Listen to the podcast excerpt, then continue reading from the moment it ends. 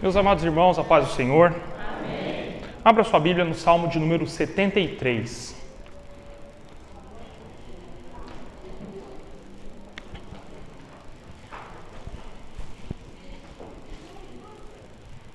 Os irmãos que acharam, digam amém.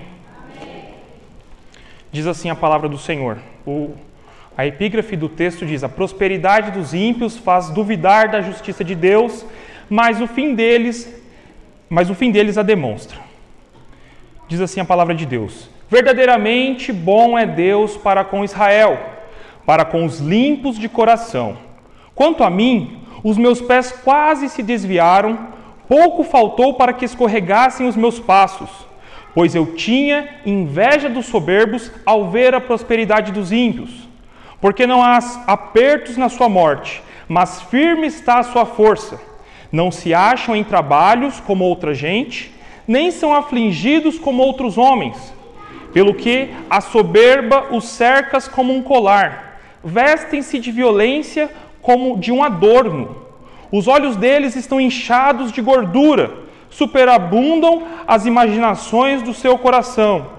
São corrompidos e tratam maliciosamente de opressão. Falam arrogantemente erguem a sua boca contra os céus e a sua língua percorre a terra, pelo que o seu povo volta aqui e as águas do copo cheio se lhe espremem. E dizem: Como sabe Deus? Ou há conhecimento no Altíssimo? Eis que estes são ímpios, e todavia estão sempre em segurança e se lhes aumentam as riquezas. Versículo 13. Na verdade, que em vão tenho purificado o meu coração e lavado as minhas mãos na inocência, pois todo dia tenho sido afligido e castigado a cada manhã. Se eu dissesse, também falarei assim: Eis que ofenderia a geração dos teus filhos. Quando pensava em compreender isto, fiquei sobremodo perturbado. Versículo 17. Até que entrei no santuário de Deus, então entendi eu o fim deles. Certamente tu os puseste em lugares escorregadios, tu lanças em destruição. Como caem na desolação, quase num momento, ficam totalmente consumidos de terrores. Como faz com o sonho em que acorda, assim, ó Senhor, quando acordares, desprezará a aparência deles. Assim o meu coração se azedou e sinto picadas nos meus rins. Assim me embruteci e nada sabia, era como um animal perante ti. Todavia, estou de contínuo contigo. Tu me segurastes pela tua mão direita, pela mão direita. Com o teu conselho e depois me receberá em glória. A quem tenho eu no céu, senão a ti? E na terra não há quem eu deseje além de ti. A minha carne e o meu coração desfalecem, mas Deus é a fortaleza do meu coração e a minha porção para sempre. Pois eis que os que se alongam de ti perecerão. Tu tens destruído todos aqueles que, apostatando, se desviam de ti. Versículo 28. Mas para mim, bom é aproximar-me de Deus. Pus a minha confiança no Senhor, no Senhor Deus, para anunciar todas as suas obras e a igreja diga amém. Graças a Deus. Meus amados irmãos, nesses minutos que nos restam, nós iremos meditar a respeito do Salmo de número 73. Para aqueles que podem acompanhar, o Salmo de número 73 é o Salmo de Asaf. Eu peço que você redobre a sua atenção neste momento, porque nós temos muita coisa para explicar. Peço a ajuda dos irmãos do Data Show para que possam projetar os textos que vão sendo falados aqui, para que os irmãos possam compreender. Nós percebemos aqui no Salmo de número 73 é um salmo escrito por Asaf. Nós precisamos entender quem foi Asaf e qual foi a importância de Asaf para escrever salmos, para poder louvar ao Senhor. Percebam que a Bíblia ela cita Asaf quando Davi ele está trazendo de volta a arca do concerto para a terra de Israel. Davi ele conclama então ali os músicos em 1 Crônicas no capítulo de número 16, quando Davi ele faz ação de graças, versículo de número 5 fala: Era Asaf o chefe. Então Asaf era um dos chefes dos músicos. Percebam também que Asaf, ele é citado no Salmo de número no, em Crônicas, 1 Crônicas, capítulo 25, também existe uma citação de Asaf, a qual Davi escolheu Asaf como sendo um dos líderes que deveriam levar o louvor constantemente a Deus perante a arca do Senhor. Quando a arca já estava no território de Israel, Asaf era um daqueles a qual o Senhor tinha escolhido para levar louvores a Deus. Também podemos entender que Asaf é o escritor de 12 salmos, 12 canções, o salmo de número 50 e, o, e os salmos que seguem do salmo 73 até o salmo de número 83. Asaf ele era um levita, chefe do louvor. Em 2 Crônicas, capítulo 29, o versículo 30, diz que Asaf também era um profeta, era um vidente. Então, além de louvar e levar louvores a Deus, Asaf também era um vidente, a qual profetizava perante a, a tenda do Senhor, perante o, a casa de Deus. Um dos principais instrumentos de Asaf eram os símbolos, eram pratos, talvez ele era um baterista mas eram pratos que ele usava para poder levar o seu louvor a Deus. E percebam então que Asaf ele escreve esse salmo e ele começa a dizer que Deus ele é bom. E o que mais chama a atenção é que ele começa a falar a respeito do ímpio.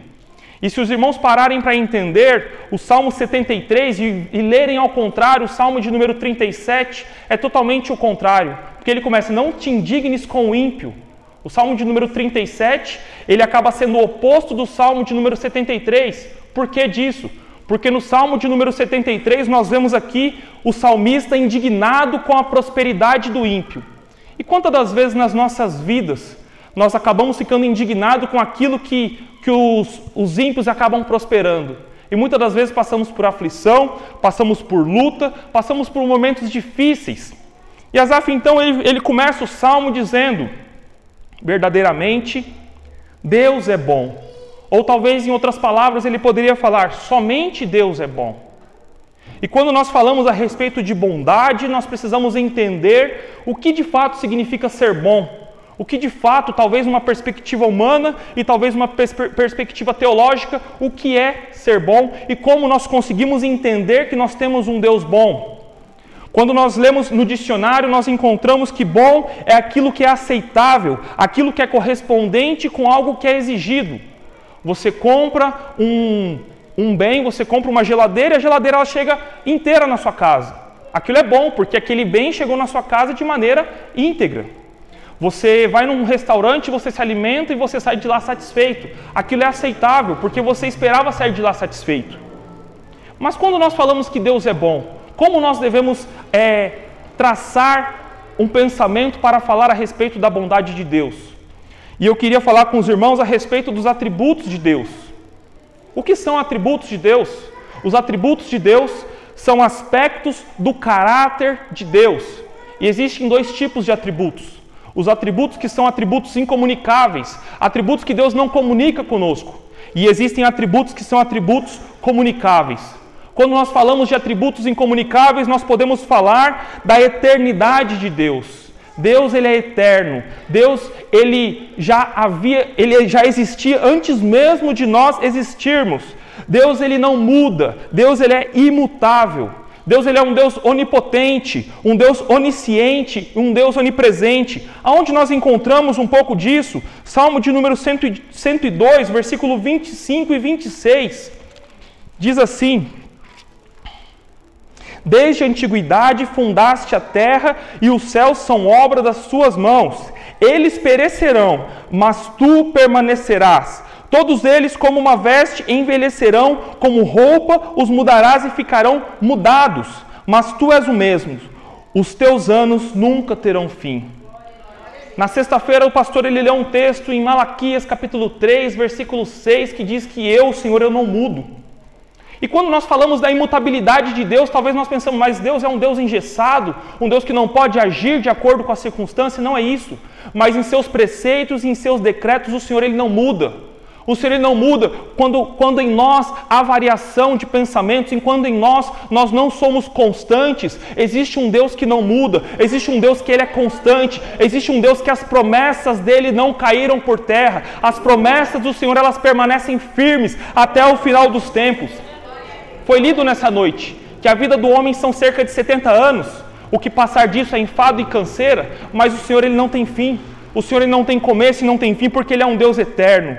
Quando nós olhamos para o Salmo de número 139, nós vemos um Deus que ele é um Deus onipresente. O salmista ele começa dizendo: Se eu subir ao mais altos céus, ali o Senhor se faz presente. Se eu colocar a minha cama ao Sheol, no, na mais profundeza, ali também o Senhor se faz presente.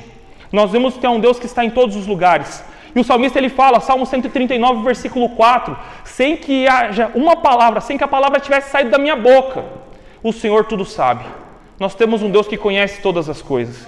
Esses são alguns atributos que são incomunicáveis de Deus. São atributos que Deus ele tem que nós não temos, nós não possuímos. Eu queria ler mais um texto.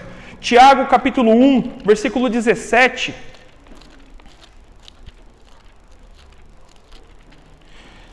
Diz assim: Toda boa dádiva e todo dom perfeito vem do alto descendo do Pai das luzes, em quem não há mudança nem sombra de variação. O Senhor ele não muda.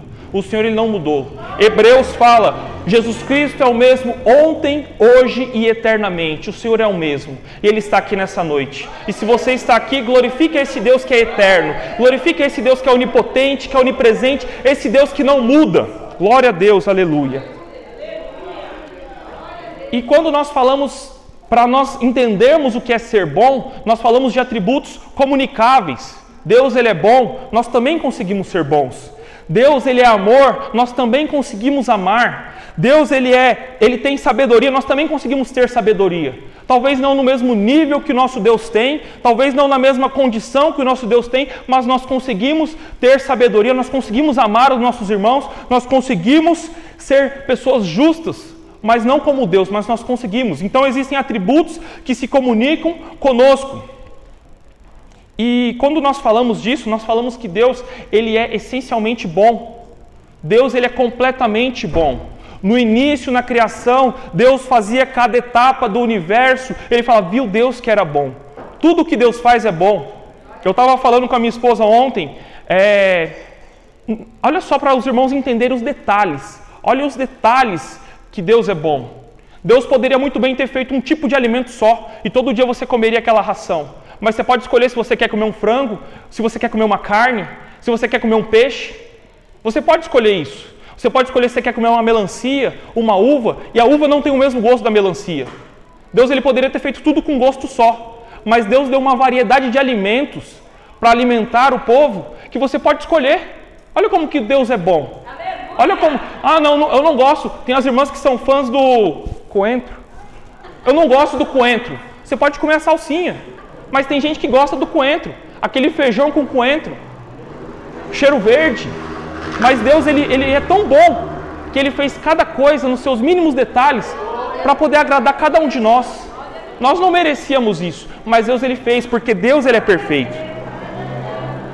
A bondade de Deus é tão grande ela é tão grande que existem alguns atributos de Deus que estão dentro da bondade de Deus. Deus ele é tão bom, mas ele é tão bom porque nós não merecíamos o amor dele e ele nos amou. Deus ele é tão bom, Deus ele é tão bom que nós merecíamos a ira, mas Deus ele veio com misericórdia sobre as nossas vidas. O favor imerecido de Deus veio sobre as nossas vidas, a graça. Deus ele é tão bom que ele viu graça, ele achou graça e nos deu essa graça sobre as nossas vidas. Deus ele é tão bom que aqueles que se distanciam dele têm um lugar preparado para eles. E ele é tão bom que ele não ele, ele segura o seu cálice de ira para derramar no momento certo. Ele é longânimo. Ele é paciente e não derrama o seu cálice de ira sobre as nossas vidas agora, mas está reservado para o momento certo. Este é o Deus que nós servimos um Deus bom. E o salmista que ele reconhece esse Deus bom, esse Deus perfeito, esse Deus que é bom para com Israel. Nós, nós aprendemos na sexta-feira que Deus ele amou o povo de Israel e o povo se questionava: mas como que o Senhor nos amou? Como assim o Senhor não? Deus é tão bom que mesmo o povo rejeitando a Deus, mesmo o povo, quem somos nós? Quem somos nós para questionar a Deus? Deus ele é tão bom que mesmo às vezes a gente questionando a Deus, Deus ele continua nos amando. Deus ele continua nas nossas vidas. Às vezes a gente não entende, mas Deus ele continua na minha e na sua vida. Glória a Deus por isso. Aleluia. E o salmista ele confessa isso, que Deus ele é bom, e alguns comentaristas eles falam que o versículo 1 do Salmo de número 73, ele poderia ser considerado o versículo final. Percebam que o salmista ele se indigna pela, pela condição do ímpio. Percebam que o salmista ele enxerga a sua deficiência e no final ele começa a louvar a Deus. Esse salmo poderia terminar: Contudo, Deus é bom. Embora tudo isso que eu tenha feito, embora a minha indignação em querer invejar os ímpios, Deus continua sendo bom. Aleluia. Quando nós prosseguimos na leitura, os versículos de número 2 e o versículo de número 3, nós vemos o seguinte: Quanto a mim, os meus pés quase se desviaram, pouco faltou para que se escorregassem os meus passos, pois eu tinha inveja dos soberbos ao ver a prosperidade dos ímpios. Quantas das vezes nas nossas vidas, todo, todo final de semana o vizinho está ouvindo raça negra e tem churrasco lá e a gente não consegue fazer um churrasco. Todo final de semana o vizinho está tá postando foto passeando e eu não consigo passear. Que é miserável que. E não serve a Deus. Quantas das vezes na nossa vida a gente passa por essa condição de querer ter inveja do ímpio? E o salmista ele reconheceu isso. Olha, eu tive inveja, eu quase me desviei, eu quase escorreguei. E o que, que eu trago aqui para nós? Quando nós tiramos os nossos olhos de Deus, nós podemos escorregar e quase cair. Quando nós paramos de olhar para o alto e começamos a olhar de maneira horizontal para os nossos vizinhos, para aqueles que prosperam aqui neste mundo, nós podemos quase cair. Quando nós olhamos para o presente e nós escolhemos de olhar para o nosso futuro glorioso, nós acabamos nos encantando com este mundo. E o hino de número 36 ele fala: Passarinhos, belas flores querem nos encantar, mas são vãos terrestres esplendores. Eu, eu almejo o meu lar. Quando nós olhamos para esse tempo presente, muitas das vezes a gente, a gente vê o vizinho se enriquecendo, a gente vê uma condição acontecendo com um, com o outro, e a gente fala: Meu Deus, e eu? Estou na prova de novo. Quando nós olhamos para o tempo presente, quando nós começamos a observar a grama do vizinho mais verdinha que a nossa, quando nós começamos a enxergar as coisas aqui, nós quase desviamos. E foi falado aqui, se eu não me engano, uma semana atrás, o pastor ele comentou, até na reunião que nós tivemos, que não existe igreja perfeita. Às vezes está aqui, está murmurando, você vai para outra igreja, ah, lá é, lá é bênção. E lá você vai murmurar também. Não existe. Enquanto, enquanto nós estivermos aqui, imperfeito do jeito que nós somos, as coisas são desse jeito, as coisas vão continuar desse jeito. E muitas das vezes nós olhamos para a grama mais verdinha do vizinho. E às vezes por algo aparente nós pensamos que está melhor lá. Às vezes, ah, como o pastor falou, eu não tenho oportunidade, eu não sou isso, eu não sou aquilo, a gente começa a murmurar de tanta coisa e esquecemos de olhar para Deus, esquecemos de olhar para Jesus, o autor e o consumador na nossa fé. Quando nós começamos a olhar muito para esse mundo, nós quase nos desviamos e quase caímos. Quando nós vemos a história de Pedro, quando ele fala: Jesus, se for tu mesmo, me faça ir sobre as águas até ti. Ele começa a ir olhando para Jesus, mas quando ele deixa de olhar para Jesus, ele começa a afundar. E é assim nas nossas vidas. Quando nós deixamos de olhar para Jesus e começamos a olhar para as coisas dessa terra, nós começamos a afundar. Talvez aquilo que nós pensamos que seja bom, que seja agradável na nossa perspectiva, não é aquilo que Deus enxerga como bom. Às vezes é bom a gente olhar para um vizinho que está prosperando, é bom a gente ver, olha, ele tem, tá, todo ano está de carro novo, todo, todo, todo domingo está de roupa nova, e a gente começa a olhar para o vizinho e esquece de olhar para Deus porque a gente acha que aquilo é o bom. Mas só Deus é bom. E Ele tem o melhor para as nossas vidas. Às vezes a gente quer algo, a gente fica desejando tanto a coisa do outro, e Deus ele tem coisas melhores para nos dar. Deus ele tem coisas maiores para nos dar. Continuando, quando nós olhamos para os versículos de número 4 ao versículo de número 12, nós vemos que o salmista revela a realidade da vida do ímpio. Nós vemos que eles, eles não têm apertos, eles seguem firme e forte firme e forte. Eles não são afligidos, eles são soberbos, eles têm os seus olhos inchados de gordura, porque abunda, é, é, é, abundantemente, é abundantemente na vida dos ímpios. Então, eles acabam abundando nos seus bens, nas suas posses, e eles não, eles têm os seus olhos cheios de gordura, eles são eles corrompem, eles são corrompidos. Eles se acham maiores do que Deus, eles questionam o próprio Deus. Os ímpios, eles acabam questionando os próprios deuses. Eles se encontram sempre seguros. Até no momento de aperto, até no momento da morte, você pensa, agora ele vai abaixar a cabeça, agora ele vai abaixar a bola, mas é como se nada tivesse acontecido. E o salmista ele fala que ele ficou com inveja disso. Ele fala que ele falou: Olha, Deus, eu estava invejando isso. Eu estava invejando aqueles que, que na, são mais firmes, que, que eles continuam firmes na sua força, aqueles que eles não se afligem, e quantas das vezes o crente tem que acordar 4 horas da manhã para poder pegar o CPTM lotado? Quantas das vezes a gente trabalha, vai chegar em casa 9 horas da noite, para no outro dia ter que acordar 3 horas da manhã de novo para voltar para o trabalho, e às vezes se sente afligido, e trabalhos e mais trabalhos. Eles se vestem de violência, eles se adornam com um colar de soberba, eles estão ali cheios de nariz empinado cheio de tanta coisa, e o salmista ele observou aquilo. Nós vemos aqui que o salmista ele viveu, era contemporâneo de Davi, mas então por que será que o salmista, quem sabe ali num tempo de paz, no reinado de Davi, por que será, onde será que o salmista estava, que ele observou aqueles que estavam tendo melhores condições, tendo sucesso, tendo êxito nas suas conquistas, enquanto o povo de Israel estava desesperado, talvez estava passando por apertos. Percebam que no versículo 7, ele diz assim: Os olhos deles estão inchados de gordura, eles superabundam as imaginações do seu coração. Eles têm de tudo. Tudo que ele imaginar, ele consegue fazer. Ele pensou em fazer isso, ele vai fazer isso. Ele pensou em ir para a praia, ele vai, vai para a praia. E existe um exemplo de um rei assírio, se eu não me engano, chamado Sardanápalo. Sardanápalo ele era um rei que ele ostentava riqueza ele tinha diversas riquezas, ele tinha o seu harém à sua disposição, ele tinha diversos soldados, ele ostentava luxo, riqueza, festas, banquetes, ele tinha de tudo. E qual foi o fim de Sardanápolo? Quando o seu reino foi cercado e ele estava pensando ali como que eu vou fazer para poder continuar com o meu luxo, para continuar com a minha riqueza. Ele falou com os seus servos: vamos fazer uma pira de fogo, vamos fazer uma fogueira. Todos os meus conservos vão entrar na fogueira, todas as minhas esposas, coloquem todos os meus bens e vão morrer todos queimados comigo. Nós não iremos nos render. E quantos desses aí que nós vemos aí fora ostentam riquezas, ostentam, é, são vaidosos com diversas coisas e acabam morrendo sem as suas próprias riquezas, acabam morrendo e acabam deixando neste mundo tudo isso que muitas das vezes nós acabamos olhando e acabamos até invejando. Percebam que quando nós vemos em Gênesis capítulo 11 que os homens, eles tentam erguer uma torre, eles queriam ser maiores do que Deus. O versículo 9 ele fala um pouco disso, que eles erguem-se contra os céus. Nós vemos o fim da torre de Babel. Nós vemos que aquela torre ela foi destruída.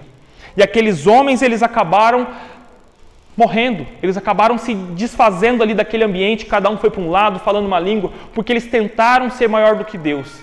E quantas pessoas nós vemos por aí nas redes sociais, quantos influencers que falam, ah, eu vendi mais livros do que a Bíblia, eu sou mais importante do que Jesus porque eu estou na fama, porque eu estou gravando música internacional, tanto no meio secular quanto no meio gospel, nós vemos isso acontecendo. E quantos desses se erguem querendo ser maior do que Deus? E o salmista ele tinha inveja disso. O salmista ele tinha inveja disso. E aí nós vemos uma segunda etapa do salmo, que vai do versículo 13 ao versículo 16, que ele fala: Na verdade, que em vão eu tenho purificado o meu coração e lavado as minhas mãos na inocência. Ele falou: Olha, é em vão eu ir para a igreja, é em vão eu servir a Deus, porque eles, têm, eles não servem a Deus e têm tudo. Eu sirvo a Deus, eu guardo o meu corpo para poder casar em pureza, eu guardo a minha vida para não me contaminar com aquelas pessoas que fazem esquema no trabalho, para eu não fazer esquema. E é em vão. Olha só, vida, o ímpio está prosperando, eu estou passando necessidade, o ímpio está crescendo e eu estou aqui sendo afligido. Versículo 14: Pois todo dia tenho sido afligido e castigado a cada manhã. Qual seria o castigo? Será se acordar cedo? O ímpio chega atrasado todo dia e não é mandado embora. Eu chego no horário, faço certo e eu sou mandado embora. É até engraçado que uma vez numa empresa que eu entrei, eu acabei de entrar, eu tinha 19 anos, e os meninos estavam me ensinando, falou, ó, o esquema aqui é o seguinte, se você quer ser mandado embora, é só fazer certo.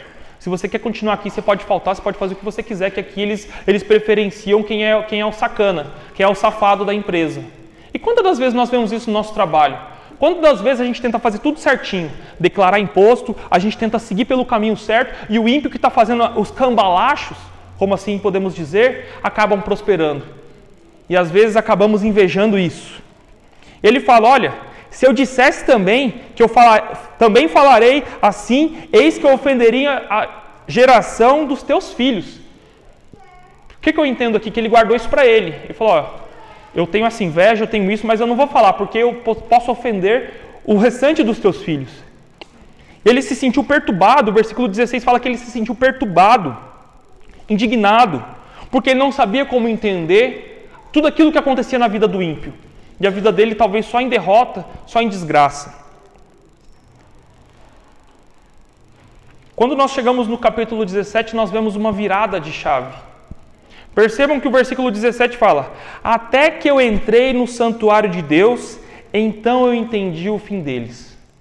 Percebam que o salmista ele voltou o seu pensamento para Deus. Talvez não tinha um templo físico ainda, talvez ainda era tenda, porque se ele era contemporâneo de Davi, o templo de Salomão ainda não era construído. E percebam que ele falou: até que eu entrei no santuário de Deus. E aí eu entendi o fim deles. Quando nós voltamos os nossos pensamentos para o Senhor, quando nós mudamos a direção dos nossos olhos e deixamos de olhar para o lado, deixamos de olhar para o nosso vizinho, deixamos de olhar para as pessoas que estão ao nosso redor e olhamos para Deus, e olhamos para o Senhor, nós entendemos que nós estamos na melhor parte nós entendemos que nós estamos no melhor lugar. Nós entendemos que cada sofrimento, que cada momento difícil vale a pena. Porque a nossa esperança não está nessa terra. A nossa esperança não está aqui, mas a nossa esperança ela está no Senhor que fez os céus e a terra. O ímpio ele confia no seu dinheiro. O ímpio ele confia, confia nas suas posses. Tinha até uma na época lançou uma fake news que aquele famoso Chiquinho Scarpa, ele falou que ele morreria, ele enterraria os seus bens, e ele fez uma garagem subterrânea para um carro muito caro que ele tinha, porque ele queria enterrar com seus bens. O ímpio confia nisso, nos seus bens, mas nós confiamos no Senhor. Existe um salmo que fala: uns confiam em carros, outros confiam em cavalos, mas nós faremos menção do nome do Senhor. Nós confiaremos no Senhor que fez os céus e a terra. E o salmista ele começou a entender isso. Ele contemplou a glória de Deus. Imagine só. E aí vai talvez de encontro com o texto que foi falado na quarta-feira, que o pastor citou novamente hoje. Ele cantava na, perante a arca, perante a presença do Senhor, ele vinha para a casa do Senhor, mas ele tinha inveja do ímpio. Talvez ele não estava com a sua mente, ele, talvez ele não estava com totalmente o seu corpo entregue para a adoração a Deus. Mas então ele, ele mudou de postura. Talvez nas nossas vidas, às vezes nós precisamos mudar a nossa postura. Talvez nas nossas vidas nós devemos deixar de lado as coisas que acontecem aqui, as coisas que acontecem ao nosso redor e devemos começar a olhar as coisas que o Senhor tem feito. Quantas coisas boas o Senhor tem feito para você? Quantas bênçãos o Senhor tem feito para cada um de nós? Estamos indo para o terceiro ano dessa pandemia e você está aqui. Você está aqui. Talvez você pegou, você se curou e você está aqui. Está tendo comida na sua casa. Você está aí quentinho, com uma blusa, com uma toquinha. Deus ele é tão bom. E Ele cuida da gente. Às vezes nós não entendemos como Deus é bom, mas Deus ele é bom e Ele cuida da gente. É isso. É sobre isso. Deus ele é bom e ele cuida de nós. Quando nós entramos na presença de Deus e olhamos para a sua grandeza, tudo que considerávamos bom do lado de fora perde o valor. Não vale nada. Não vale nada. O que vale você andar de carro zero e você ter a consciência pesada que aquele carro não foi comprado com seu suor o que vale você estar numa casa boa e saber que você está denegrindo pessoas lá fora? O que vale não vale nada. Mas quando nós nos colocamos na presença de Deus e nós entendemos a sua grandeza, o seu amor, a sua bondade, nós vemos o quanto que Deus ele é maravilhoso nas nossas vidas. E é interessante, meus irmãos, nós já vamos caminhando para o final, que eu estava digerindo essa, esse texto faz duas semanas. Eu, e eu pensando, meu Deus, é verdade, às vezes a gente inveja, né? às vezes é tanta coisa que acontece. E na quarta-feira roubaram meu catalisador, serraram meu catalisador. E assim, e, e, e, e aí as pessoas falam, nossa, mas você está tão calmo. Porque às vezes a gente, a gente poderia passar por uma situação de invejar o próximo.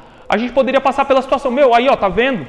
Pago tudo certinho, pago minhas contas, trabalho, ajudo na igreja e vem um infeliz, um, um servo de Belial e, cort, e cortou, ele cortou, ele entrou debaixo do meu carro, ele cortou.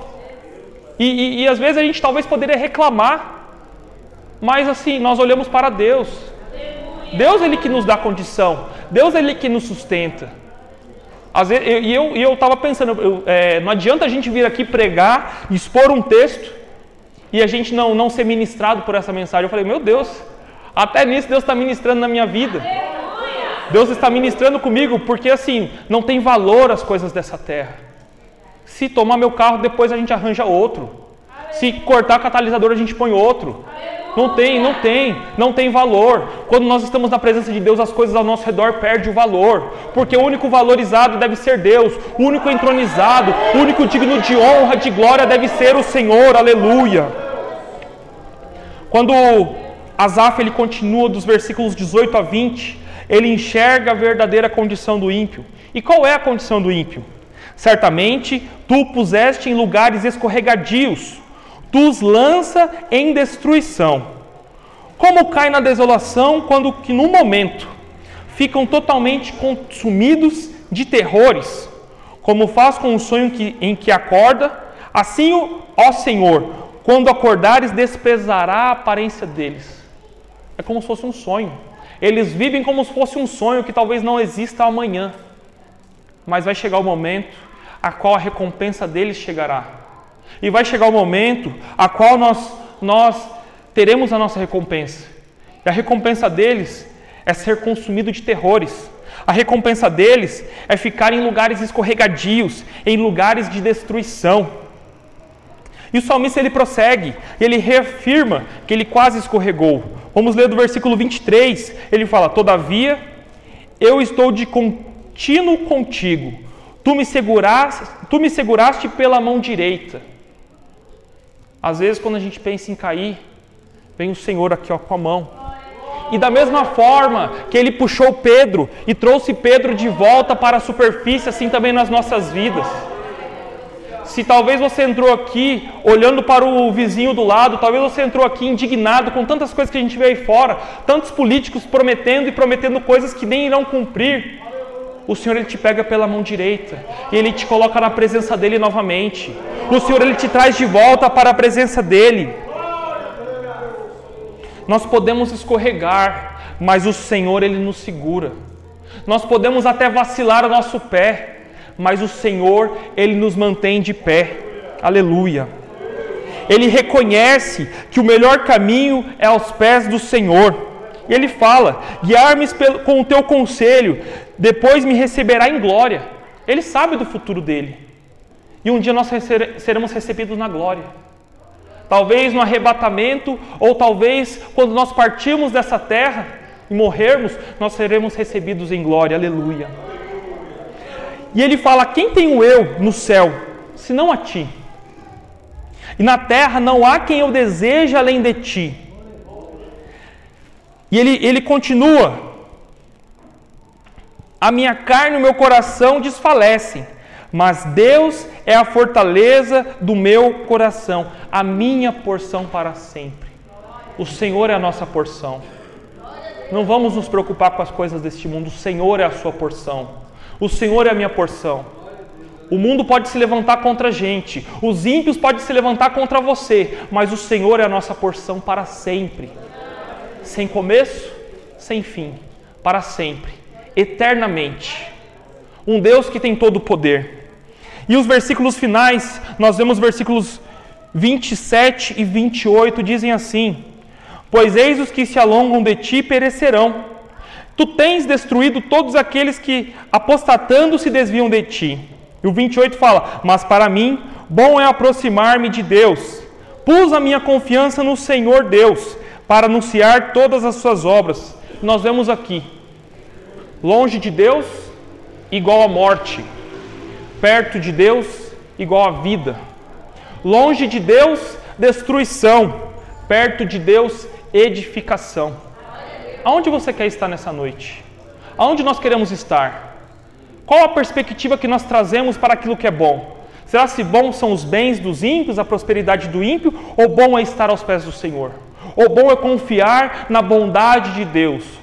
Romanos capítulo 2, 12, versículo 2 fala que nós devemos experimentar a boa, perfeita e agradável vontade de Deus. Quando nós estamos perto de Deus, Ele nos sustenta. Quando nós estamos longe de Deus, versículo 27, pois os que se alongam de ti, pois os que estão longe de ti, eles perecerão, eles serão destruídos. Nessa noite existe um convite para você. Talvez você entrou aqui e talvez você fale, eu estou um pouco longe de Deus. Talvez eu não sou nem ímpio, mas eu estou um pouco longe de Deus, eu quero me aproximar de Deus. E existe um convite para você. Nessa noite você entrou aqui e você talvez está afastado dos caminhos do Senhor, mas existe um convite para se aproximar do Senhor. Talvez o seu futuro poderia ser de morte, mas existe vida perto do Senhor. Talvez o seu futuro poderia ser de destruição, mas existe edificação, existe prosperidade, existe paz na presença do Senhor. Aleluia. Nós não estamos aqui à toa. Você vir de domingo, num domingo frio, que você poderia estar na sua casa dormindo, descansando, assistindo pegadinha do Silvio Santos, mas você está aqui. Vale a pena. Vale a pena. Vale a pena estar aqui.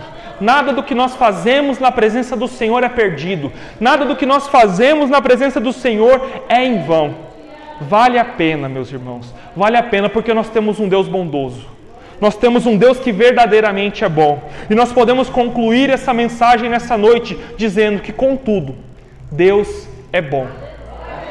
Nós não prestamos, nós não somos nada, mas Deus ele é bom nessa noite. Deus ele é bom com a minha vida, Deus ele é bom com a sua vida. E mais uma vez eu reforço para poder encerrarmos. Se existe alguém aqui que entrou, está um pouco afastado dos caminhos do Senhor, está distante dos caminhos do Senhor, existe uma oportunidade aberta para se reconciliar com o Senhor nessa noite, para voltar para perto do Senhor Jesus, porque o melhor lugar é estar aos pés do Senhor Jesus. Todas as três vezes que nós vemos Marta e Maria na Bíblia, as três vezes Maria estava aos pés do Senhor Jesus e existe uma oportunidade para você se chegar aos pés do Senhor Jesus, para você escolher a melhor parte nessa noite. Se existe alguém para o Senhor Jesus, dê um sinal com a sua mão que nós estaremos orando. Se não existe, que Deus possa conceder uma nova oportunidade para a sua vida. E assim eu agradeço a oportunidade em nome de Jesus.